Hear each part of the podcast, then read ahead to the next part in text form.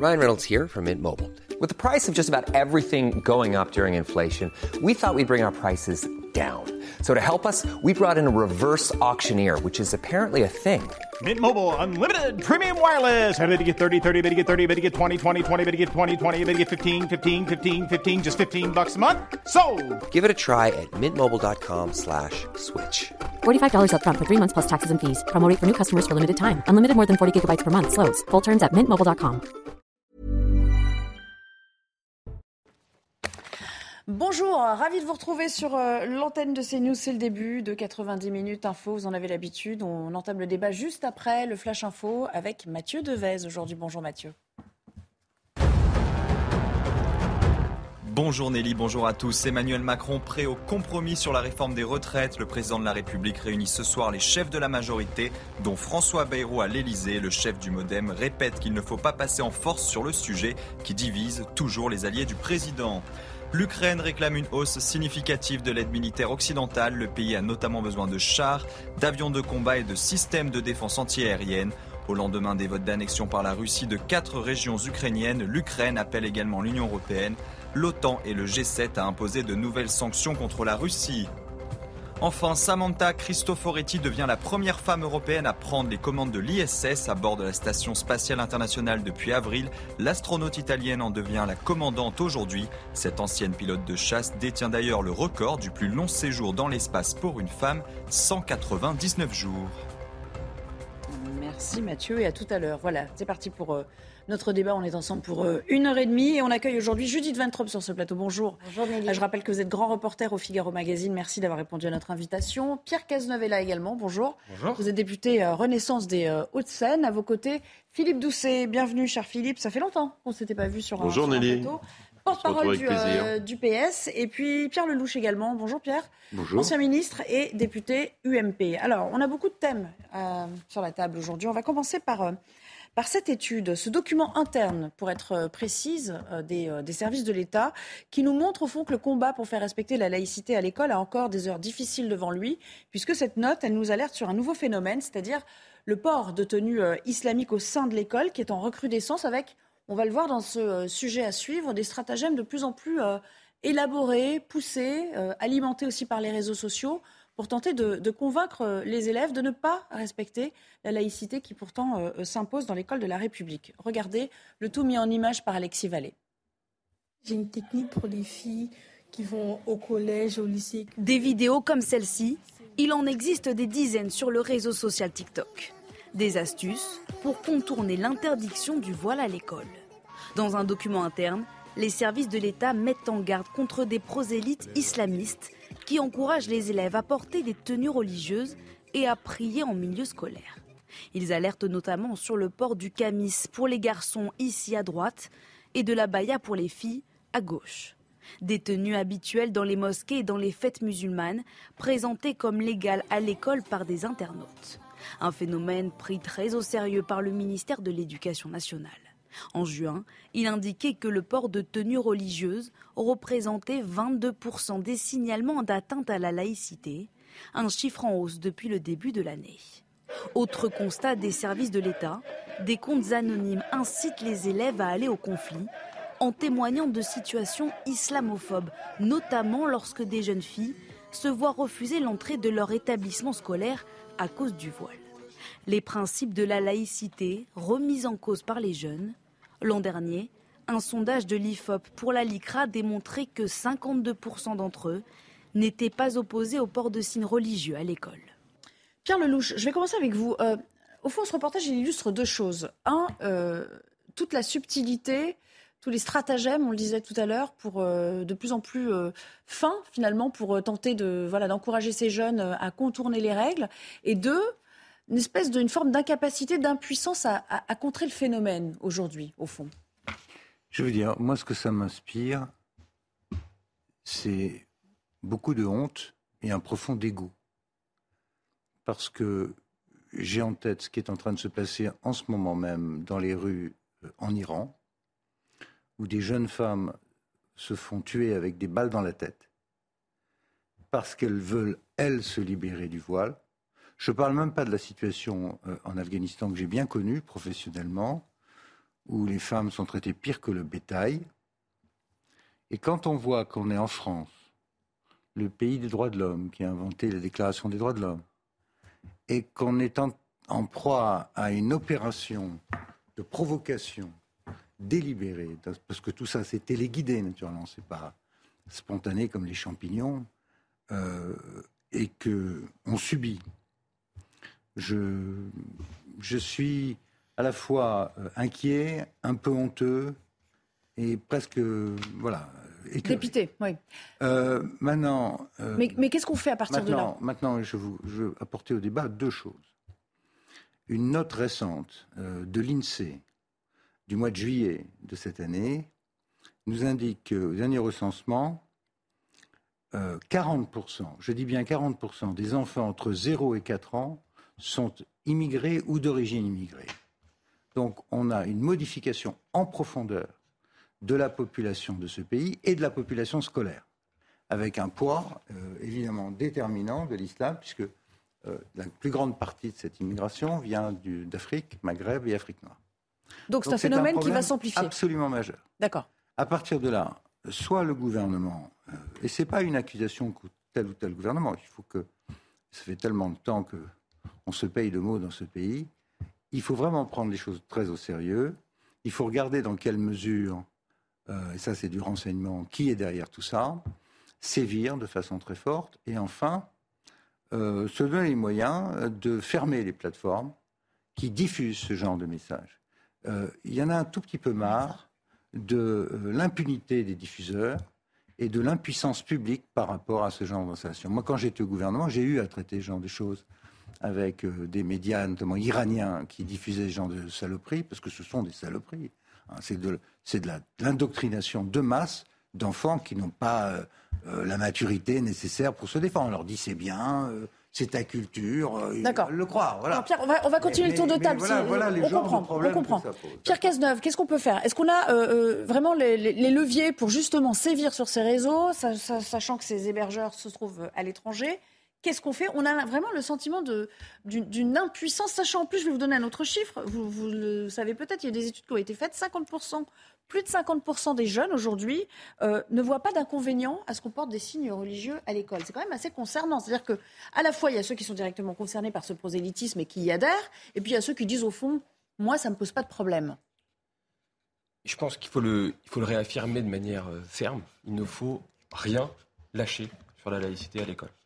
C'est extrêmement important de pouvoir le redire, de pouvoir le réaffirmer avec force, parce que ce qu'on voit ici, ce sont des dérives, et il est extrêmement important que le gouvernement, que nous, les différents responsables politiques, affichons une vraie fermeté par rapport à ça. Sur les moyens qu'on a en place pour euh, limiter ce phénomène, pour euh, l'endiguer, euh, je pense bien sûr à la loi qu'on a votée sur le renforcement des principes républicains, qui, va venir, qui nous a permis et qui permet au gouvernement, via les préfets, euh, de fermer certains lieux de culte, de fermer certaines associations qui vont euh, qui, qui, prônent des, des, propos et qui prônent une, une, idéologie qui est contraire aux principes de la République. Je pense que c'était extrêmement important de mettre en place euh, cette loi-là. Et aujourd'hui, on voit qu'elle s'applique, qu'on on, a déjà fermé. Oui, on a déjà fermé des associations. Le travail n'est pas terminé, mais aujourd'hui, on a le moyen va dire. Mais sur le travail de veille, voire même de censure des réseaux, est-ce qu'on peut aller plus loin sur ces questions? Moi, je, suis assez choqué parce que ces vidéos, on les voit, euh, je vais vous dire, euh, sur TikTok, euh, qui est un des réseaux sur lesquels énormément de jeunes aujourd'hui, de lycéens et de collégiens sont. C'est des vidéos qui, en plus, ont des taux d'engagement extrêmement forts et qu'on voit euh, extrêmement fréquemment. Et donc là, je crois qu'il y a un vrai sujet de médiation sur la plateforme qui est extrêmement compliqué parce que bah, déjà, c'est pas une plateforme française. En plus, ah il n'y a pas de contrôle sur ce qui est C'est une question de législation. oui, exactement. Mais ce qu'on peut faire, c'est saisir et, sévir sur les comptes en tant que tels. Et ça, c'est certain qu'il faut qu'on puisse avoir des propos de signaler. La loi sur la confiance numérique permet euh, de euh, sanctionner, de pénaliser l'incitation à commettre un délit ou un crime inciter à violer la loi de 2004 sur l'interdiction des signes ostensibles à l'école, c'est une incitation à commettre un délit. Euh, donc on a euh, l'arsenal législatif. On a une partie de l'arsenal euh, législatif.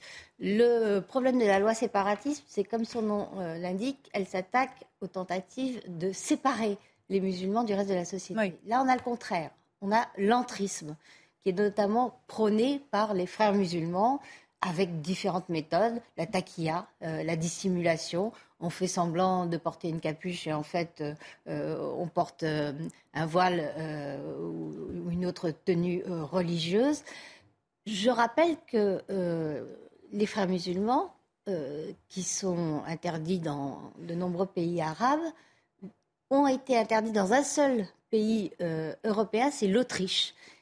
Comment a fait l'Autriche? Elle a inscrit les frères musulmans sur la liste des organisations criminelles euh, à, visée religieuse. Elle a interdit leurs symboles et leur littérature. Par exemple, euh, les écrits d'El Kardawi, qui vient de mourir à 96 ans, qui est le penseur des frères musulmans qui a le plus inondé. Ne peuvent plus être diffusés. Le monde. Hmm. C'est pénalisé en Autriche. Qu'est-ce qu'on attend pour faire ça? Première chose. Deuxième chose, euh, le ministre Papendiaï a été saisi tout de suite après sa nomination de cas euh, similaires. Sa réponse a été on va voir, faut on faire Une On n'a pas de retour encore sur ça. Hein oui, oui. Il a dit on va mener l'enquête, effectivement, on n'a pas de retour. Mais le problème, et vous le savez bien, Judith, c'est ça va, ça va encore plus loin que ça. On sait aussi que euh, au-delà de, des signes ostentatoires, euh, il y a aussi plus de 50% des profs aujourd'hui qui s'autocensurent. C'est-à-dire qu'il y a des cours, il y a des thèmes qu'on ne peut plus aborder, des cours qu'on ne peut plus C'est pour ça que je citais Papandiaï, parce que contrairement à son prédécesseur, Jean-Michel Blanquer, qui lui avait dit c'est fini de mettre la poussière sous le tapis. La hiérarchie doit soutenir les profs, ne doit pas les laisser seuls face au phénomène. Euh, alors lui, ah, pas n'a pas réussi à le faire euh, ça va plus loin. autant qu'il le voudrait, mais Papandiaï euh, n'a rien dit sur le Attendez, sujet. Philippe, Philippe, Doucet, Philippe Doucet j'ai lu aussi certains profs, vous avez peut-être lu ce dossier assez étayé du, du Parisien aujourd'hui, certains profs disent c'est plus le fruit d'une incompréhension de la laïcité que d'une remise en cause. Évidemment, ce sont des profs qui sont plutôt à gauche. Est-ce que vous les rejoignez dans ce constat ou vous vous dites non, maintenant il faut appeler un chat un chat? Non, mais je pense qu'il y, a trois sujets dans ce qu'on évoque. Un, sur la loi de 2004, euh, elle interdit les signes religieux, interdit le prosélytisme à l'école. Donc, par rapport au sujet que vous avez présenté, les recteurs, les inspecteurs d'académie ont les moyens légaux d'appliquer la loi. Ils expulsent les élèves qui sont. Donc, à un moment donné, que ce soit abaya, camis, c'est un signe extérieur religieux. Euh, vous mettez pas ça pour, euh, pour jouer au tennis. Hein. Donc, euh, c'est clairement un signe religieux. La preuve, c'est même évoqué. Les gens mettent euh, ce vêtement pour aller à la mosquée. Donc, ça, c'est clair. Sur le deuxième sujet, la question des plateformes. Là aussi, euh, et on est d'accord, c'est que sur TikTok que ça se passe, on a aussi les moyens, puisque l'arsenal législatif existe. Ce qui est fascinant dans ce pays, c'est qu'on vote des lois et que derrière, on n'applique pas euh, réellement euh, par rapport à ça. il vous dit on peut fermer les comptes, sauf que c'est un peu comme l'hydre à 100 têtes. C'est-à-dire oui, mais enfin, oui, mais d'accord, mais d'accord, Nelly, mais un beau matin, il faut démarrer, on en fait un, on en fait deux, on en fait trois, on en fait dix, et on a les discussions avec les modérateurs de TikTok. Bah, aujourd'hui, je suis pas sûr que tout le monde ait bien compris l'impact dans la jeunesse là-dessus, et puis ça veut dire que l'État, il doit s'outiller dans la bataille numérique qui s'ouvre. Le, troisième sujet, vous évoquez Jean-Michel Blanquer, j'entends, mais enfin, si on prend le cas de l'affaire Semel-Paty, on ne peut pas dire que les directives de soutien à la hiérarchie était très fort parce que euh, même la responsable laïcité euh, de son académie, on peut pas dire que le soutien à Samuel Paty ait, déchiré les trucs, bien au contraire. Donc on voit bien là-dessus que peut-être que Jean-Michel Blanquer, dans son bureau avec les membres de son cabinet, était pour ça, mais dans la réalité, pendant son quinquennat, si je puis dire, il n'y a pas eu, on est toujours dans une logique de bienveillance et pas, de, et pas dans une logique de ligne d'affiche clairement là-dessus sur votre question sur la laïcité, je termine si vous voulez bien. Sur la, sur la question sur la laïcité, effectivement, il y a deux choses. Il y a comment nous, euh, avec l'histoire de France, euh, comment on est arrivé à 1905, euh, tout ça, début des guerres de religion. Hein, les politiques, pendant les guerres de religion, ce qu'on a appelé les politiques, c'était de se dire à un moment donné, on ne va pas s'entretuer entre catholiques et protestants, et la laïcité émerge comme élément empêchant la guerre civile, et, après le débat sur la question du, du catholicisme. Est-ce qu'on la comprend, ou est-ce qu'on essaie d'aller de passer outre les guerres de religion, cher ami non mais d'accord, mais enfin pardonnez-moi. Euh, ça n'a rien à voir avec la Saint-Barthélemy, voyons. Je n'ai pas dit que ça avait à voir avec la Saint-Barthélemy, je dis simplement que le débat sur la laïcité, il a démarré à ce moment-là, il émerge à ce moment-là. il, a ah, démarré, à ce moment-là. Donc, euh, donc, euh, donc, c'est un sujet grave, faut pas. Mais c'est un sujet grave. Des choses aussi énormes. Mais je pas des choses énormes. Pardonnez-moi. Loi 1905 euh, pardonnez-moi, n'a rien à voir avec la lutte entre les catholiques et les protestants. je sais pas que je je n'ai pas dit ça. Je vous dis que le débat sur la laïcité, comment on a une neutralité religieuse, comment l'État devient neutre religieusement, il émerge à partir des gardes de religion, parce que quand on a 70 ans, mais si, mais, si, mais, si, mais si, voilà. Donc euh, voilà, donc il y, a une démarche par rapport à ça. Très donc, non, mais attendez, moi je veux bien tout. Mais ce sont des sujets graves, donc je vais vous demander très respectueusement de regarder un tout petit peu les livres d'histoire. Eh bien, je vais vous demander la même chose. Vous n'allez pas me faire le coup du surplomb, pardonnez-moi. J'ai travaillé sur ce sujet pendant 5 ans. C'est moi qui étais responsable de ça. La loi d'extension. C'était vous, Eh ben, l'extension. D'accord, l'extension du droit de blasphème sur la zone Moselle, c'est moi qui l'ai fait. Donc, n'est pas m'expliquer la vie. Voilà. Donc, voilà. Donc, venez pas m'expliquer la vie. Voilà. C'est une digression. C'est une digression. Je suis désolé, on va pas passer un quart d'heure là-dessus. Judith Ventrop pour la suite. On reviendra. Euh, je trouve que invoquer euh, l'inculture, la méconnaissance ou l'ignorance, c'est tomber à côté du sujet. Les euh, ados qui se livrent à ce genre de provocation savent très très bien ce qu'ils font. Fassent, euh, ce qu'elles font, pardon, et ce n'est pas la peine de leur expliquer en quoi consiste la laïcité. Elles sont dans un combat contre la laïcité. Elles savent parfaitement ce que c'est. Et mettre ça, parce que j'entends certains commentaires indulgents en disant ouais c'est de la provoque adolescente, euh, c'est très grave. Donc c'est pas de la compréhension du concept même Du tout. Ok. on va laisser de côté la loi. Mais oui, on va pas s'énerver là-dessus. C'est bon. Vous avez fait passer votre message. Vous n'êtes pas d'accord avec moi. c'est pas ce que je, vous ai dit. J'ai pas dit que ça avait ça. Hein. C'est reparti. C'est pas. Allez, allez-y, s'il vous plaît. Est-ce qu'on peut avancer un petit peu intéressant de savoir d'où on sort, c'est-à-dire la Révolution française avec un certain nombre d'idées, dont celle-là. Euh, enfin bref. Euh, moi, ce qui m'intéresse, c'est que le ministre actuel de l'Éducation nationale, loin de se battre sur ce sujet, revient des États-Unis où il a prononcé un discours qui est vraiment consternant. Je le dis à un député de la majorité, moi je suis affolé d'entendre. Euh, alors, il est vrai que ce monsieur a, été formé au wokisme aux États-Unis. Bien. Maintenant, qu'il aille euh, aux États-Unis expliquer que nous avons un problème avec le racisme en France, et que donc, en réalité, on a tort de se mobiliser euh, sur les histoires de voile, parce qu'aux États-Unis, naturellement, ce n'est pas un sujet, puisqu'ils n'ont pas la loi. La laïcité. Ils n'ont pas la même histoire. Ils ont une histoire basée aux États-Unis sur la religion. In God we trust, il y a marqué sur les dollars. Hein Donc c'est tout à fait autre chose. Donc qu'on importe en France, ministre de l'Éducation nationale, ce, modèle-là, officiellement, quand, quand vous allez aux États-Unis expliquer qu'en France on a un problème avec le racisme, c'est juste consternant. Et qu'en même temps vous venez nous dire que, en tant que député de la majorité, vous faites des textes pour faire appliquer la laïcité, ben on voit l'application puisqu'on n'a jamais eu autant de provocations euh, islamistes et frères musulmans dans les écoles françaises. La loi séparatisme. Alors, chacun son tour. On va laisser répondre. Il n'a pas pu parler depuis 5 minutes. Le sujet est suffisamment. Sur la loi séparatisme votée il y a un peu plus d'un an maintenant euh, un an, un an et demi Oui, novembre 2018. Est-ce qu'on a vraiment une mise en œuvre efficace? Est-ce qu'on a des retours sur ce qui est fait en vertu de cette loi? Bien sûr qu'on a des, bien sûr qu'on a des retours Pour l'instant, on n'a pas trop de chiffres. Mais hein, parce que le phénomène est, à la fois extrêmement complexe à aborder, qu'il est, comme vous l'avez dit, un peu tentaculaire, et donc euh, il, se retrouve dans toutes les parties de la société. Nous, ce qu'on a fait avec la loi séparatisme, c'est la chose la plus efficace, c'est-à-dire fermer les lieux de culte, fermer les associations qui euh, prônaient euh, une vision séparatiste de la société. C'est ça aujourd'hui qu'on a le droit de faire dans le cadre de l'état de droit. Les accusations que vous portez sur, euh, sur, le, sur le ministre de l'Éducation, je les trouve parfaitement déplacées. Le sujet est trop grave pour euh, se permettre de tomber dans des préjugés. Personne ne remettra en cause le fait que Papendiaï et un, spécialiste. Vous, le dites, vous avez lu ces déclarations? Non, c'est un spécialiste effectivement de ces sujets-là, de lutte sociale et bah, raciale aux États-Unis. il a fallu que je vienne aux États-Unis pour me rendre compte qu'il y avait un problème de race qui était nié en France. Et grâce je, suis, je suis désolé, mais en fait, tous les spécialistes euh, des guerres mérovingiennes en France ne sont pas royalistes pour autant. Donc c'est pas parce qu'il ne faut pas euh, affilier le, dist... bah, parce qu'on est en train de dire parce qu'il a étudié le wokisme, il est du coup woke et il essaie d'importer. Il ne fait pas de militantisme en disant ça absolument pas de militantisme. C'est un incroyable défenseur de la laïcité et de l'école républicaine. Enfin, je veux dire. lisez ses interviews. Il a dit. on lui demande je vous invite à lire ses interviews sur le sujet. Pardon, on lui demande s'il est woke. Il dit oh woke, c'est pas très cool. Euh, non, je crois pas qu'il. Je, je, ben, je, je, suis. Alors on va la ressortir. On va essayer de ressortir l'interview. Si on pouvait préparer, ben, on va faire du fact-checking en direct. En quelques minutes, on vous retrouvera des extraits d'interview et on va le passer dans la deuxième partie. Il nous reste quelques minutes. Donc Pierre Lelouch, s'il vous plaît, s'il vous plaît, Pierre Lelouch. S'il vous plaît. J'ai plein de choses à vous soumettre. Or, si vous parlez sans discontinuer, je vous assure qu'on ne va pas y arriver. Je, voilà. On va parler de la Commission européenne avec cette question. Est-ce qu'elle a encore dérapé? Euh, Vous vous souvenez qu'il y avait des, euh, des, affiches qui promouvaient euh, le hijab? C'était il y a un an environ. Et bien maintenant, il y a une nouvelle campagne de communication, mais qui est censée faire la promotion de l'enseignement. Et on y voit tout simplement une petite fille, vraiment une fillette, voilà, voilà cette affiche. Elle a à peine allé euh, 6-7 ans et elle est déjà voilée.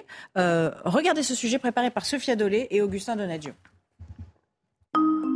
Sur cette affiche, une très jeune fille portant un voile.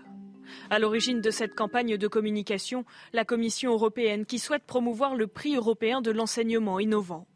Un choix qui offusque certains internautes et étonne ce militant laïque ne voit plus seulement des jeunes femmes qui portent un voile sur des affiches de, l'Europe, mais des petites filles. Et c'est particulièrement choquant, ça valide l'outil politique de prédilection des islamistes. Cette affiche aurait très bien pu être présentée par des frères musulmans. Une campagne de communication qui tranche avec les récents événements en Iran, où des milliers de femmes combattent le port du voile obligatoire dans leur pays. Un mouvement de contestation apparu après que l'une de ces femmes a été tuée pour avoir mal porté le vêtement religieux. Il me semble que dans cette période où des femmes risquent leur vie euh, en Iran et dans d'autres pays du monde, je dirais, pour, euh, pour enlever le voile, il y a euh, un sérieux problème de timing. Déjà en novembre 2021, l'Union européenne avait fait réagir en finançant cette campagne du Conseil de l'Europe, La liberté est dans le hijab. Elle a depuis été effacée par l'institution. Euh, Philippe Doucet, ça vous met mal à l'aise? Est-ce qu'elle est hors sol, cette euh, Union européenne aujourd'hui, enfin cette commission en, l'espèce Alors qu'en Iran, on le voit, on se bat pour l'enlever, le voile, et là, il y a quand même l'âge des fillettes qui pose question. Donc, euh, il y a la, manière dont la France vit sa laïcité avec son histoire spécifique. Et on est, entre guillemets, minoritaire en Europe sur cette vision-là. Les, Britanniques en sont sortis, mais par exemple, quand il y a eu les caricatures de Charlie et même la, une de Charlie après les attentats, sur Sky News, les caricatures, la, la, une de Charlie était floutée. Voilà, donc la Grande-Bretagne est quelque part ce qui infuse au sein de la Commission européenne. la Grande-Bretagne, euh, c'est fini. Hein, ils sont oui, mais quelque part, c'est la même logique qui infuse par rapport à ça. C'est-à-dire que la laïcité est typiquement française. Vous n'avez pas la même situation en Allemagne. En Allemagne, vous avez encore un impôt religieux. Je veux dire, si en France, on disait vous avez payé un impôt religieux, je vous fais par dessin de comment ça remuerait, ça remuerait par rapport à ça. Et donc, en fait, on est minoritaire sur cette ligne-là en disant il n'y a pas de signe religieux, on ne sait pas, il n'y a pas simplement chez nous une sécularisation comme on l'a dans plein de pays, euh, mais euh, du coup, on a finalement, c'est globalement accepté. Si on s'extrait du cas français, qu'on prend l'exemple de l'Iran que je viens de vous citer, non mais nous, un problème, effectivement, mais là pour le coup, effectivement, ça a été évoqué tout à l'heure, ce qui se passe en Iran. Enfin, on verra comment tout ça se développe, mais c'est un mouvement euh, extrêmement puissant. Mais l'Union européenne ou un certain nombre de pays où la Commission, des membres de la Commission, ne voient pas ça de, cette manière-là. Je pense qu'ils ont tort. Euh, je pense que c'est une profonde erreur. Mais euh, aujourd'hui, nous ne sommes pas sur cette ligne-là. Nous ne sommes pas majoritaires au sein de l'Union européenne. Pierre Lelouch. Oui, mais euh, là, vous parlez des causes pour lesquelles ça se, répand aussi tranquillement dans l'Union européenne. Mais euh, euh, la cause première, la source, c'est que l'Union européenne est gangrénée par des associations, la FEMISO par exemple, qui est une fédération mondiale d'associations proche des frères musulmans, qui mène un combat politique et idéologique qui vise à établir euh, l'empire de l'islam sur le monde. Donc qu'après, certains pays n'aient pas euh, notre sensibilité euh, à la liberté de la femme, à l'égalité des droits hommes-femmes et, ne sachent pas interpréter correctement ce que veut dire le voile, même s'ils en ont la preuve tous les jours euh, grâce au courage des manifestantes et des manifestants euh, iraniens, c'est une chose. Mais il faut s'attaquer à la source du problème. Je redis que euh, les frères musulmans, il y a un seul pays européen qui a osé s'y attaquer, c'est l'Autriche. L'Europe devrait le faire également. Il y a un nettoyage drastique à faire dans les institutions européennes, mais ça c'est presque mécanique, des enquêtes et un nettoyage. Une minute trente. Oui, euh, moi j'ai bien connu cette machine européenne de l'intérieur.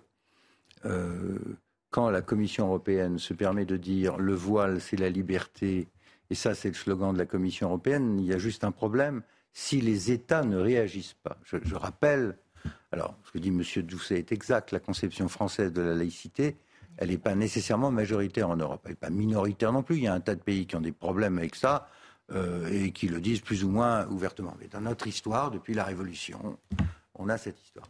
Ce que j'ai dit à l'époque, c'est sorti cette campagne financée par l'Union européenne, c'est-à-dire par notre argent, notre pognon, comme dirait Macron, euh, c'est que c'est scandaleux et que le ministre, mon successeur aux affaires européennes, aurait dû monter au créneau en disant c'est un scandale. C'est pas la première fois, la, première fois que la France s'indigne, mais ça reste lettre morte. Quoi. Non, non, ça a été retiré. D'accord. Est-ce qu'ils vont retirer l'affiche là Monsieur le député, quand ils vont pas retirer l'affiche. Ça arrive, il faut que l'État français se fasse entendre haut et fort. Allez, laissez-le vous répondre. Laissez-le vous répondre. Il n'a pas beaucoup parlé, il est minoritaire. Je crois que c'était novembre 2021, donc c'était il y a un peu, un peu moins d'un an. problème auditif parce que il me semble. Mais alors là, pour le coup, pour retrouver, je me rappelle très bien, c'était Sarah Ellery même qui était sortie de la première sur le sujet, qui avait condamné extrêmement fermement cette campagne euh, et a raison, parce qu'elle était choquante, parce qu'elle marquait. Est-ce qu'on a menacé Oui, on a menacé, et la preuve, ils ont retiré la campagne. Est-ce qu'on a menacé la commissaire chargée cela? Est-ce qu'on a menacé de revenir D'ailleurs, c'était pas la commission, c'était pas la commission, c'était le Conseil de l'Europe, si je dois être tout à fait précis. Et on a mis une pression sur le Conseil de l'Europe. Et aussi l'argent de la Commission européenne. Probablement. Bah, de toute façon, c'est associé. Mais non, mais là, l'affiche, c'est la Commission. Hein, bien sûr. Mais pardon, il y a quand même une ambiguïté majeure. Moi, je reconnais tout à fait que Sarah El Haïry s'est beaucoup battue pour ça et je regrette d'ailleurs que le camp laïque euh, l'ait perdu euh, dans les Il a beaucoup perdu dans le, nouveau gouvernement, le camp laïque. Euh, mais ministre. À, part ça, nous avons quand même un président de la République qui tantôt nous explique que le voile n'est pas conforme euh, à la conception que nous faisons des rapports hommes-femmes et puis qui, euh, pendant sa campagne, félicite une jeune femme voilée d'être féministe en lui disant c'est merveilleux, vous êtes voilée on va, féministe. On va juste s'arrêter. comme ça, il faut pas s'étonner. On va juste s'arrêter euh, dans, un instant. Je voulais juste, avant de, finir cette partie, revenir sur une image. C'est le soutien, juste parce que voilà, on a trouvé ça assez, assez fort, le soutien des membres de l'équipe de foot d'Iran. Euh, lors d'un match amical contre le Sénégal. Ils n'ont pas voulu arborer les couleurs du euh, pays au moment de, de l'hymne, en soutien donc à ces jeunes femmes, vous le voyez.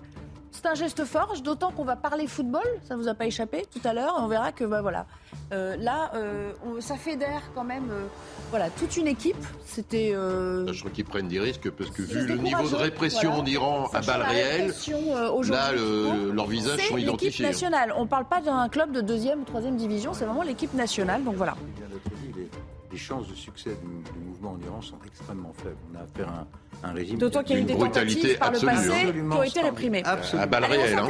On s'interrompt quelques minutes, on reviendra, on vous retrouvera aussi cet extrait de Papendiaï euh, aux États-Unis avant euh, qu'il ne soit nommé ministre. À tout à l'heure. De retour avec vous pour la deuxième partie du euh, débat. Juste après, un point sur euh, l'actualité. On va parler de cette procédure de dissolution qui vise la mosquée d'Aubernay dans le euh, Bas-Rhin, une procédure engagée sur instruction de la place Beauvau. Alors pour les autorités, cette mosquée est un lieu qui facilite la diffusion d'une idéologie radicale en raison notamment des propos tenus par son imam, ce dernier qui appelle à la discrimination à l'encontre des juifs, des homosexuels et des femmes. C'est un dossier qu'on suivra bien sûr avec attention. À signaler aussi ces nouvelles violences urbaines qui ont eu lieu à Alençon, dans l'Orne, la nuit dernière, euh, une trentaine d'individus ont attiré les forces de l'ordre dans un guet-apens. Des policiers ont été euh, visés par des tirs de mortier d'artifice, une vingtaine de véhicules brûlés. Récit de Maxime Lavandier. Voiture incendiée, policiers visés par des tirs de mortier. À Alençon, le quartier de la Persaigne a de nouveau été secoué par des violences urbaines dans la nuit de mardi à mercredi. Une cinquantaine d'individus armés de barres de fer sont à l'origine de ces faits qui s'apparentent à un guet-apens. Si aucun blessé n'est à déplorer chez les forces de l'ordre, Stéphane Tristan, délégué départemental Alliance Police Nationale de l'Orne, dresse un bilan déplorable de la nuit. 24 véhicules de particuliers ont été brûlés. 60 euh, tirs de mortier euh, en direction des collègues euh, ont été faits. Une scène qui ne fait pas figure d'exception. Des violences similaires avaient déjà éclaté en octobre dernier. En octobre 2021, euh, la brigade de sûreté urbaine avait réalisé une, des interpellations dans le cadre d'un trafic de stupéfiants. Et euh, forcément, juste après les interpellations, euh, on avait eu ce phénomène de violence urbaine. Et là, si j'ose dire, rebelote. Une trentaine de policiers et 20 pompiers ont été mobilisés dans la nuit. La préfecture de l'Orne assure qu'une présence des forces de sécurité sera maintenue à un haut niveau dans les prochains jours. Dans l'actualité également de ce mercredi, Emmanuel Macron serait prêt au compromis sur euh, la réforme des retraites. Le président de la République qui réunit d'ailleurs ce soir les euh, chefs de la majorité, dont François Bayrou. Euh, ce sera pour un, dîner à l'Élysée. Alors à quoi faut-il s'attendre? Élément de réponse avec Gauthier Lebray du service politique. Oui, le dîner organisé ce soir à la demande d'Emmanuel Macron à l'Elysée s'annonce pour le moins animé. Il réunit les cadres de la majorité et au menu des discussions, la réforme des retraites. Alors il y aura évidemment Elisabeth Borne, Bruno Le Maire, Olivier Dussopt, le ministre du Travail, ou encore Aurore Berger, la chef de file des députés Renaissance. Et pourquoi ça sera animé? Eh bien parce qu'Emmanuel Macron veut quelque part faire passer cette réforme des retraites en force. Il veut la faire passer à travers un amendement au projet de loi de finances de la sécurité sociale et non avec un texte dédié. Alors ça ne plaît pas du tout, mais pas du tout au cadre de sa majorité, y compris François Bayrou. Il y a de la friture sur la ligne en ce moment entre Emmanuel Macron et euh, François Bayrou, puisque ce dernier a déclaré que s'il y avait passage en force, eh bien ça pourrait compromettre le Conseil national de la refondation dont il a la charge. Alors au moment du dessert ce soir, Emmanuel Macron pourrait proposer une troisième voie, un compromis, faire bel bien un amendement pour faire passer sa réforme des retraites, mais en janvier, ce qui laisserait du temps à la concertation et ce qui pourrait plaire à certains cadres de sa majorité. Jusqu'ici réticent. Ça ne veut pas dire pour autant qu'il n'y aura pas de 49-3, car si il n'a pas de majorité, Emmanuel Macron et son gouvernement auront recours au 49-3. Et dans ce cas-là, les oppositions pourraient se mettre d'accord autour d'une motion de censure. Enfin, un sujet que j'aurai l'occasion sans doute de vous faire commenter tout à l'heure. Des illuminations de Noël seront euh, supprimées pour faire des économies d'énergie cet hiver. Euh, c'est le choix euh, d'ores et déjà de la ville d'Épinay, pardon, sur Seine, en, Seine-Saint-Denis, pour faire face à la crise énergétique et à l'augmentation notamment des, prix du gaz et de l'électricité. La municipalité a, a, voulu prendre les devants. Regardez ce qui est prévu avec Michael Dos Santos. Noël dans le noir. Cette année, la municipalité d'Épinay-sur-Seine va faire une croix sur les illuminations dans les rues de la ville. Seule exception, celle installée sur le marché de Noël. Une mesure symbolique selon le maire. Mesure, elle est prise effectivement pour que chacun prenne conscience de l'augmentation des factures énergétiques. C'est vrai pour les collectivités comme les nôtres, n'ayant pas de bouclier tarifaire, mais c'est vrai aussi pour l'ensemble des Français. Sans illumination pendant un mois et demi, la municipalité d'Épinay-sur-Seine va faire des économies conséquentes. Pour autant, la mesure est loin de faire l'unanimité. Une fois par an, quand même, on aurait pu euh, faire un effort pour éclairer, euh, voilà, donner un peu de joie dans le cœur des gens. On n'est pas obligé de faire la fête et de gaspiller euh, l'énergie. Si tout le monde doit faire des économies, qu'on le fasse tous. Du côté des commerçants, certains craignent que l'absence d'illumination incite les clients à rester chez eux. Dès qu'ils voient les lumières, ils commencent à penser à Noël et à faire leurs achats, à prospecter pour les cadeaux et autres. Donc si on enlève toutes ces lumières, ben, il n'y a plus rien. déjà, les derniers Noëls étaient un peu tristes hein, avec ce qui s'est passé. Euh, c'est plus les Noëls d'avant. quoi. Je pense que dans quelques années, en fait, on ne fêtera plus Noël en France. D'autres mesures ont été prises pour réduire la facture énergétique. Parmi elles, l'annulation de la cérémonie de vœux de fin d'année. Toujours en compagnie de Judith Vintrobe, euh, Pierre Cazeneuve, Philippe Doucet et Pierre Lelouch autour de, cette table. Nous parlions juste avant la pause euh, de laïcité, du euh, port des tenues islamiques à l'école qui est en, recrudescence. Et ça, devient un phénomène quand même inquiétant. Et puis on s'interrogeait sur sur la philosophie de, de Papendiaï, le ministre de l'Éducation. Est-ce qu'il joue contre son camp en matière de laïcité? Vous avez évoqué, certains d'entre vous, l'interview, enfin les interviews qu'il a accordées euh, euh, aux Américains il y, a, quelques jours à peine. On les a retrouvés, hein, ces extraits. Alors, on n'a pas l'interview euh, in extenso, mais on va vous montrer quelques extraits de ce qu'il a dit, notamment sur le racisme dans son pays. Voilà ce qu'il a confié outre-Atlantique. Il dit, Papendiaï, c'était le 20 septembre cette interview. Les inégalités, les discriminations et différentes formes de racisme existent en France. Bon, jusque-là, rien à voir avec euh, la laïcité. Hein. Ah Il est difficile, non mais c'est vrai, d'affronter de manière nuancée les questions ethno-raciales. Est-ce qu'en soi, c'est choquant, Judith Ventrobe Non, mais il faut lire toute l'interview. Vous pouvez pas extraire. Je suis désolée, hein, il ne faut pas extraire euh, de, phrases comme ça. Bah. Lui, euh, interroger sur ce qui fonde la pensée qu'on appelle décoloniale ou indigéniste, c'est-à-dire le racisme systémique. Il dit pas ça quand même, non, honnêtement. Il dit pas ça, c'est pas mon ministre, mais il dit pas ça. je vais vous dire ce qu'il dit. Il dit, non, euh, il n'y a pas de racisme systémique en France, mais il y a du racisme dans les institutions françaises. Voilà ce qu'il dit exactement. Il tient un discours qui est ambigu et volontairement ambigu. où il n'arrête pas de flirter justement avec cette tendance indigéniste, décoloniale, qui ravage l'université française et plus spécifiquement les filières de formation des maîtres qui sont complètement infestées par cette idéologie. Il est donc le dernier à pouvoir lutter contre l'islamisme euh, euh, et Cazeneuve, si on s'attache aux extraits qu'on a recueillis, est-ce que ça vous bah, je, Voilà, je pense que ça prouve exactement ce que, ah je disais tout à l'heure. Et que vous allez chercher les extraits et vous n'avez pas trouvé ce que vous voulez chercher. C'est un pur produit de l'école républicaine. mais on, s'en est non, mais c'est un grand défenseur. C'est un pur produit de l'école républicaine. C'est un grand défenseur. Moi, je préfère qu'on le juge sur les actes il s'est déjà engagé à regarder d'extrêmement près tous ces sujets d'atteinte à la laïcité. C'est 625 signalements qu'il y a eu. Il a dit, on va voir. on va voir, on peut pas, on peut pas agir sur la base d'enquêtes de, Non, non, non, il a dit qu'il allait regarder et prélever de manière mensuelle, de monitorer de manière mensuelle ces sujets-là. Et je pense qu'il faut avoir confiance, lui laisser le temps de, vous prouver, parce que c'est ça. Il y a une petite musique à sa nomination de l'extrême droite, comme quoi justement c'était un ah grand wokiste bah indigéniste. C'est l'extrême droite. Non, non, mais je vous le dis. Avec, la, euh, la réponse magique. C'est pas une réponse magique, je vous dis, c'est une petite musique qui a alimenté l'extrême droite, justement par son passé universitaire et ses centres d'intérêt. Moi, je préfère qu'on juge sur ses actions, et vous allez voir, et quand vous dites que Philippe Doucet, Philippe Doucet, on l'a pas encore, on l'a pas encore entendu. Les, ABC, les ABCD de l'égalité, vous pensez Mais il n'est pas l'avocat, pardon, mais il n'est pas l'avocat de Papendia. Déjà, il s'en fait l'avocat. Il est député, il n'est pas au gouvernement. Philippe Doucet, je ne vous ai pas entendu sur cette question. Non, mais euh, Papendia, c'est pas mon ministre et je suis pas macroniste, mais par rapport aux extraits que vous venez de présenter, que j'ai eu une interview, il y a pas, enfin, c'est aussi la réalité qu'on vit. C'est-à-dire qu'une des difficultés, on n'a pas été tout à l'heure au débat, c'est que il y a des discriminations dans ce pays, il y a des formes de racisme dans ce pays, euh, et euh, tout ça, on, le voit, on peut, on peut constater. et là hein. où il dit sur les questions ethno-raciales, on a du mal à en discuter de manière subtile, bah, on voit bien que euh, c'est, on, voit que c'est compliqué parce que là aussi, par notre histoire et par notre vision de l'universalisme, on n'aime pas aborder ces questions-là. Le modèle républicain dans lequel on, est tous et toutes nés n'est pas dans cette logique-là, mais on vit aussi cette réalité-là. en tout cas, beaucoup de gens la vivent comme ça. Il vaut mieux, vaut mieux aussi les entendre. Est-ce que l'un Est-ce qu'on peut parler de laïcité euh, Enfin, sous prétexte qu'on veut parler de laïcité, on ne pourrait pas parler de, problèmes de racisme dans notre pays? Oui, mais pas, c'est pas son rôle de le faire aux États-Unis. Ou euh, aux États-Unis, nous, l'image que la France a, il suffit de lire la presse américaine, je le fais tous les jours. Je connais un tout petit peu ce pays. Euh, nous, nous passons pour des, méchants racistes. On est anti-islamique, on est anti-voile, on est anti-noir, on a un passé colonial. Bref, on est des salauds. Voilà, euh, c'est ce que dit le New York Times et le Washington Post à longueur de colonne. Et euh, euh, du côté américain, on a tendance à expliquer que ce qui se passe ici, c'est pareil que là-bas.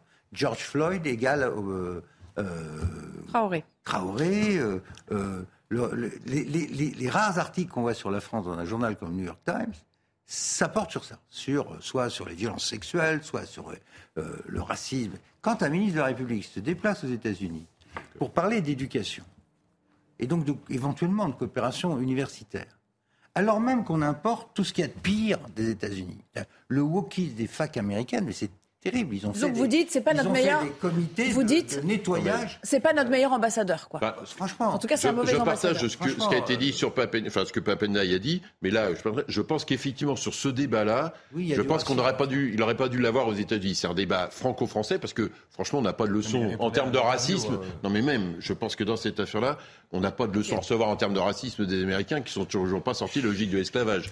Et effectivement, sur un sujet, là aussi, on a des écarts culturels avec les Américains considérables et qui en plus s'agrandissent tous les jours. Mais vous vous dites, je mets un bémol à ce genre de déclaration. Non, enfin, pas sur la déclaration, sur le lieu de la déclaration. On a quand même affaire à un pays dont l'histoire est l'extermination des Indiens. Plusieurs centaines de milliers d'Indiens ont été exterminés pour prendre leur territoire. L'esclavagisme un pays qui a été fondé sur l'esclavagisme et la discrimination et la ségrégation comme hmm. système juridique. Jusque dans les années 60. Qui a piqué le tiers du Mexique. Euh, et on vient, nous, ministres français, s'excuser d'avoir des problèmes de racisme en France comme si on avait euh, euh, en filigrane le même genre d'histoire. On n'a jamais connu la ségrégation. Allez, une dernière phrase qu'on a trouvée. J'en ai ras-le-bol de cette auto-flagellation au sommet de l'État.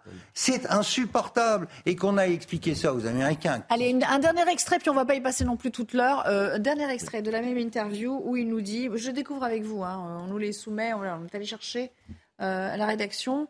Alors, la phrase exacte, c'est le concept de race reste très sensible en France. C'est un autre extrait de cette même interview. C'est vachement profond. Ça, ça vous, ça vous, ça vous énerve, ça vous agace Pourquoi il est, il, est, il est pas profond aux États-Unis? Ça veut dire quoi de, bon, Il enfonce des portes ouvertes, en fait d'une certaine manière. Non, mais ça, touille, mais vous dans l'ambiance anti-France aux États-Unis. Personne n'est là pour dire qu'il faut absolument apporter le modèle américain. Ce sont deux modèles euh, sociaux extrêmement différents. Personne ne dit le contraire. non, mais ce qui gêne, c'est qu'il a commiséré sur ce qui se passe en France, dans un pays il a, qui, même n'est pas un modèle en la matière. Il explique juste que le débat est complètement différent. Aux États-Unis, on parle de race de manière complètement libre. Il y a des statistiques ethniques, des choses qu'on ne peut pas faire en France. C'est deux modèles. Chose que ces deux modèles nous devrions avoir. Oui, ben voilà. mais ça va à l'encontre du modèle républicain. Bien sûr, ça va après dans les statistiques éthiques, c'est-à-dire qu'on est dans l'assignation identitaire et ça devient compliqué. on, est, dans la, on est dans la vérité de ce qui est en train de devenir le peuple de France. Ça, c'est de la lucidité dans la gestion. on, mais on a un débat de fond. Est-ce qu'on a intérêt à rentrer dans l'assignation identitaire dans ce pays? Je ne crois pas. Allez, on va avancer. Vous le savez déjà, ces députés de gauche euh, ont décidé de boycotter un, match de foot caritatif en raison de la présence au sein de, cette équipe de l'Assemblée nationale. Eh bien, de députés du RN, vous savez qu'ils sont 89 maintenant, donc il y a eu un certain nombre d'entre eux qui euh, voulaient jouer dans, cette équipe. Et évidemment, cette décision fait, fait polémique au sein même de la majorité. Regardez.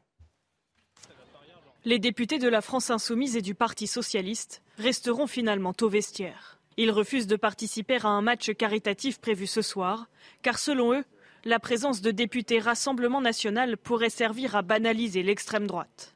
Il n'y a pas la volonté euh, chez moi et chez d'autres, vous l'avez entendu, euh, de partager euh, ce moment parce que ça n'est pas que du football, c'est aussi une opération de communication et une opération politique.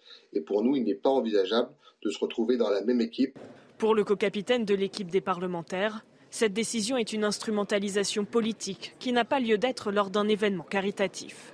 Voilà comment on prend en otage, en otage une équipe qui vient pour la bonne cause, où on pourrait apporter euh, une image autrement plus, euh, je dirais, louable que celle parfois qu'on renvoie, et j'en suis, au sein de, de l'Assemblée.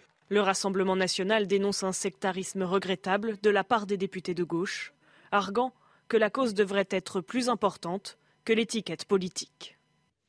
Et puis Olivier Véran, je propose d'écouter ce qu'il a dit euh, ce matin sur notre antenne. Euh, il a eu un, propos un, peu plus euh, mesuré que certains qu'on a pu entendre dans le reportage. Écoutez. Ils ont vocation à, siéger à l'Assemblée nationale, ils ont d'ailleurs des postes à responsabilité, et le fonctionnement des institutions est respecté, et le fonctionnement des règles démocratiques est évidemment respecté, il le sera en toute occasion. Ça ne veut pas dire qu'on est copains. Et ça ne veut pas dire qu'on a des points de convergence. Et ça ne veut pas dire qu'on doit leur servir d'une manière ou d'une autre de marchepied.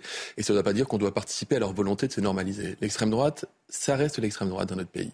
Et elle peut accéder au pouvoir, on le voit en Italie, on le voit en Suède. Et moi, je ne veux porter euh, ni d'une manière ni d'une autre une forme de responsabilité dans la normalisation des députés du RN. Et puis vous allez me dire si le carton rouge du jour, selon vous, est signé Hugo Bernalicis. Regardez, lui nous dit, euh, le député LFI, plutôt joué c'est un tweet qu'il a sorti hier soir.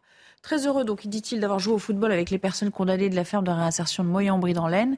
Il dit bien plus sympa que d'accepter de jouer avec les fachos dans l'équipe de l'Assemblée, bien plus utile pour prévenir la récidive. Philippe Doucet, ça va trop loin, ce genre de commentaire Là, il est vraiment. Euh... C'est carton rouge, là? Je ne sais pas, je suis pas ici, donc. Euh... On parle des détenus à des élus de la République, quand même. Non, mais il y a deux choses. Été élus démocratiquement, quand même. Euh, oui, peut-être, mais euh, pour le coup, euh, je partage ce que Olivier Véran vient de dire. Ils sont députés, donc ils sont à la commission du renseignement. ils sont dans une stratégie de notabilisation, donc ils doivent être respectés parce qu'ils sont des députés de la République. Mais euh, comme le dit très bien Olivier Rand, et je peux partager ça, et je pense que c'est euh, en ça que mes petits camarades n'ont pas voulu jouer au foot, c'est on n'est pas copains. Et quand on joue au foot, euh, eh bien finalement, on joue au foot plutôt avec des copains, ou en tout cas on devient copain avec les gens. Et donc la stratégie de notabilisation de Marine Le Pen, eh ben, c'est une manière ou une autre, peut-être pas, c'est pas avec ça qu'on va gagner des élections, mais de refuser cette notabilisation. À l'Assemblée nationale, il y a des règles commission, parlement, etc., donc qui doit fonctionner dans le respect démocratique, mais c'est pas des copains, c'est même des gens auxquels on s'oppose. Dans votre famille politique, ils sont pas tous au diapason, puisque on a vu Aurore Berger qui disait non, il faut pas le faire, c'est un scandale. Car le livre, lui, il parle aujourd'hui d'un diktat de LFI. Lui, il lui voit pas d'inconvénient à ce qu'il y ait des, euh, des joueurs RN. Je pense que Déjà, c'est de bonne augure de, enfin de, de rappeler qu'il y a une certaine forme d'hypocrisie quand même des députés et les filles euh, sur cette action-là. Ils ont, le quinquennat précédent, accepté de jouer dans ces instances euh, parlementaires. Euh, Louis Alliot, je crois. Louis avec Corbière, etc. Oui, donc voilà, je pense qu'il y a une certaine forme d'hypocrisie dans ce cas. Deuxièmement, je pense qu'il y a deux pièges à éviter avec le Front National. Il y a deux, il y a deux, il y a deux pièges. Le premier, c'est la victimisation, de dire, ben voilà, euh, on ne nous considère pas, euh, on nous euh, muselle, on respecte pas le score qu'on a fait aux élections, etc. C'est un vrai piège dans lequel il ne faut pas tomber. Et le deuxième, c'est celui de la banalisation. néanmoins, la situation, elle a changé. Aujourd'hui, on a 89 députés du Front National à l'Assemblée nationale. se mettre dans une équipe de football ensemble, c'est faire équipe, c'est quelque chose qu'on peut profondément interrogé aussi. Donc euh, voilà, je le regrette aussi euh, qu'on arrive à une situation euh, comme cela. Mais il faut faire attention à la banalisation du Front National. Et c'est compliqué aujourd'hui de se serrer la main, de faire comme si de rien n'était, de mouiller le maillot ensemble. Si on veut. La cause derrière est plutôt louable, donc voilà. Mais je pense que malheureusement, on n'a pas le choix que de refuser aussi de participer à, à, ce, à, ce, genre de manifestation, parce que le sujet est trop grave. Pierre Lelouch, on continue le tour de table avec vous. Est-ce que là, euh, vraiment, ça va loin Est-ce qu'il y a une entreprise de com du RN pour se normaliser à travers ça? C'est simple, Nelly. Il y a une guerre massive en Europe et la situation est la plus grave depuis 1945. On va vers un hiver catastrophique sur le plan économique et énergétique. Mais de quoi on parle à l'Assemblée nationale? On parle des histoires de mariage ou de divorce de certains. On parle de barbecue et maintenant d'une d'une pathétique euh, partie Un match caritatif pour, euh, mais attendez, euh, je les enfants. Je comprends bien le piège, banalisation, truc de victimisation, tout ça et tout ça est juste sur le papier, mais mais, vous, ceux qui s'amusent, ceux, qui s'amusent à faire ça sont en train de convaincre les Français que vraiment gouverné par des ânes, comment est-ce qu'on peut s'interdire de jouer au foot dans une équipe de foot alors qu'on fait équipe avec ces gens qui sont également élus, c'est l'équipe de France, l'Assemblée nationale. Pardonnez-moi, même si on n'est pas d'accord sur tout, on fait partie de quelque chose qui s'appelle le législatif, donc chacun son rôle, l'exécutif, législatif, l'autorité judiciaire, c'est le fonctionnement de la République française. Si on considère qu'on ne peut pas jouer au foot avec des types avec lesquels on siège toute la journée et avec lesquels on échange politiquement, même si on n'est pas d'accord, ils sont là, ils ont la même légitimité que les autres. Qu'est-ce que vous voulez faire? Qu'est-ce qu'ils font là? Obligatoirement des copains. c'est pas obligatoirement des copains. Mais personne ne dit que les Quand matchs on joue au foot, on est avec des copains. personne ne dit que tous les matchs de foot se font entre copains. Je ne sais pas. Mais l'image qui doit être donnée, c'est quand même que notre pays, il a des problèmes à régler et que les gens sont ensemble, même si on ne partage pas le point de vue. Sinon, il faut interdire, mais interdisez-les, les gens. Le foot à ce niveau. Si vous pensez que ce sont des extrémistes, faut pas qu'ils soient élus. Pour les interdire. Le foot à ce niveau, si la c'est bien. Merci, merci, on a compris. C'est un esprit, pardon, c'est un esprit de camaraderie.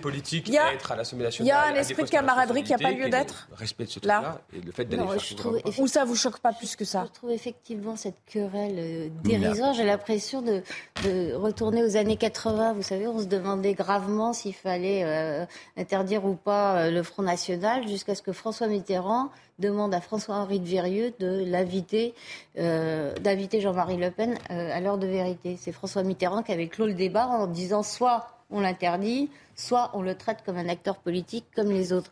Moi, ce qui m'interpelle un tout petit peu dans cette histoire, c'est que euh, j'entends crier très fort les élus de la majorité contre le Rassemblement national. Je les entends beaucoup moins sur la France insoumise. Euh, l'extrême droite, non. L'extrême gauche, euh, oui. Non, non, mais c'est parce que la France Insoumise a décidé de ne pas participer au match de toute façon. Donc là, le débat est Ah oui, ça tombe bien. Non, mais sur d'autres questions. sur d'autres questions. on me pose la question. Il y a d'autres questions aussi. Alors, je suis très à l'aise à combattre les deux. Euh, deux dernières réactions avant, de, avant de refermer cette tranche, parce qu'il reste allez, à, peu, à, peine plus d'une minute. L'incompréhension vient aussi du député Eric Woerth, qui est chez Renaissance maintenant, hein, vous savez. Eric Woerth qui dit consternant cette histoire euh, d'équipe de foot de l'Assemblée. J'en suis membre depuis longtemps. Nous avons toujours sur le terrain dépassé les différences politiques. Il faut continuer ainsi.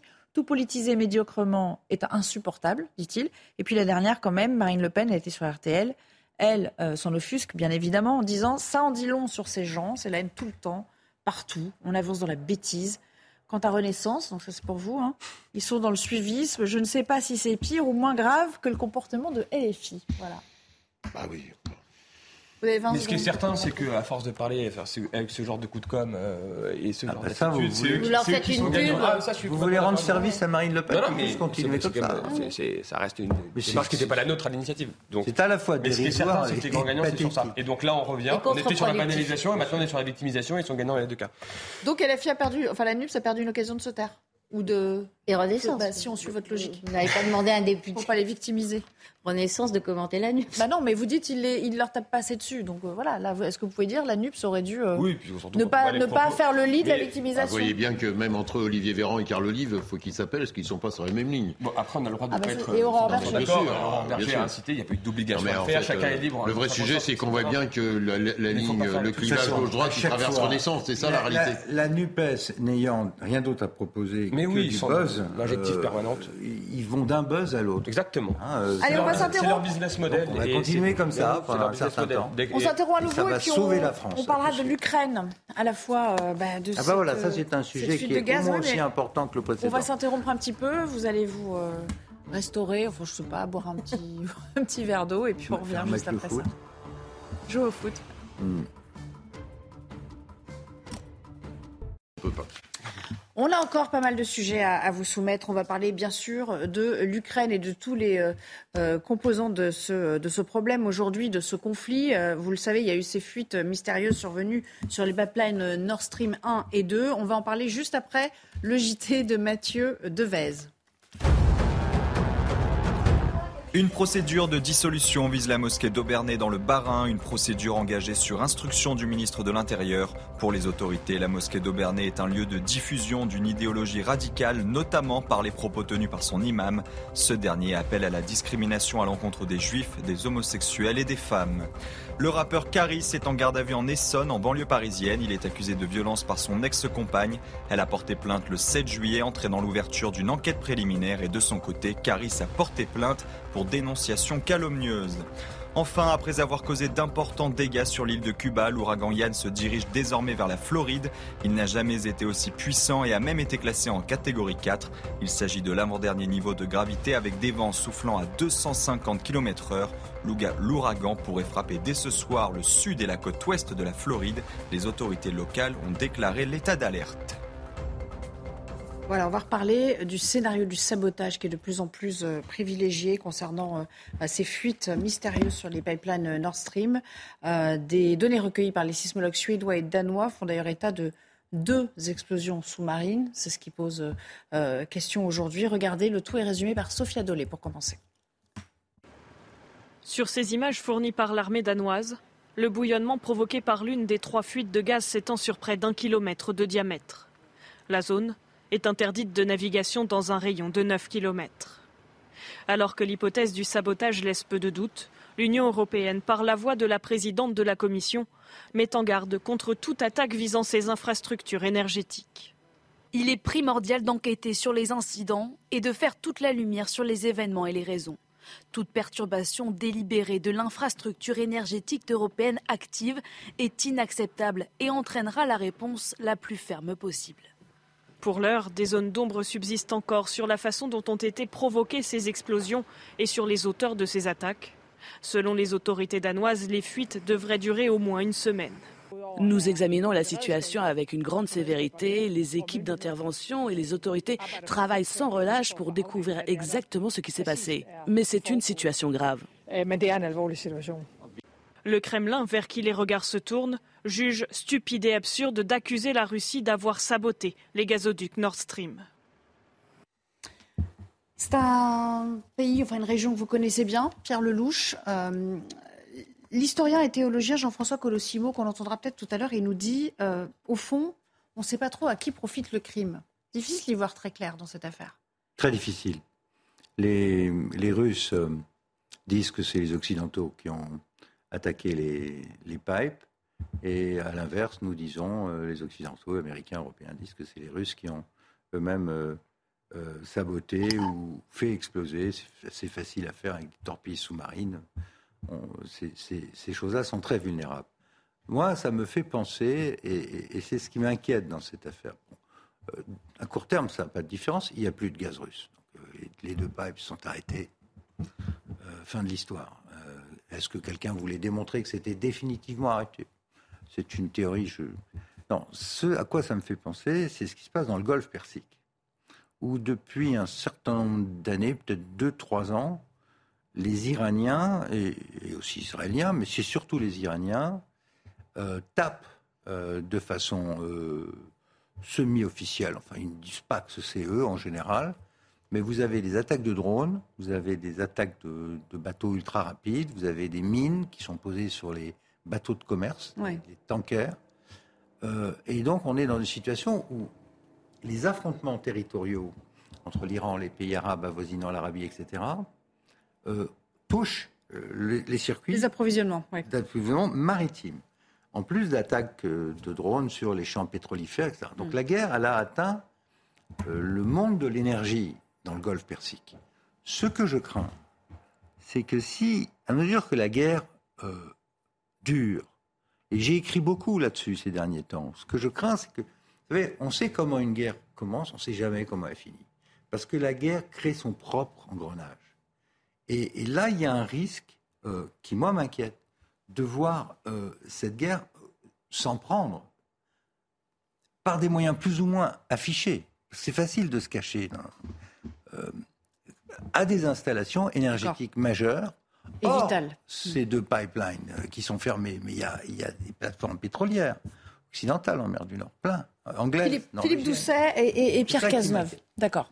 Bon, déjà, euh, sauf faire de ma part, les pipelines sont à 100 mètres euh, sous l'eau, euh, donc vous descendez pas avec un masque et un tuba avec. tout le monde n'a pas les moyens de les faire sauter. Tout le monde n'a pas les moyens de faire sauter ça. Hein. C'est-à-dire que même les torpilles que vous évoquez ou des explosifs, enfin, faut avoir ou des nageurs de combat euh, qui descendent euh, discrètement, euh, et 100 mètres, faut quand même descendre profond, voilà, ou les torpilles, enfin, je sais pas à la portée de n'importe quel pays de services de renseignement ou de groupe action des services de renseignement.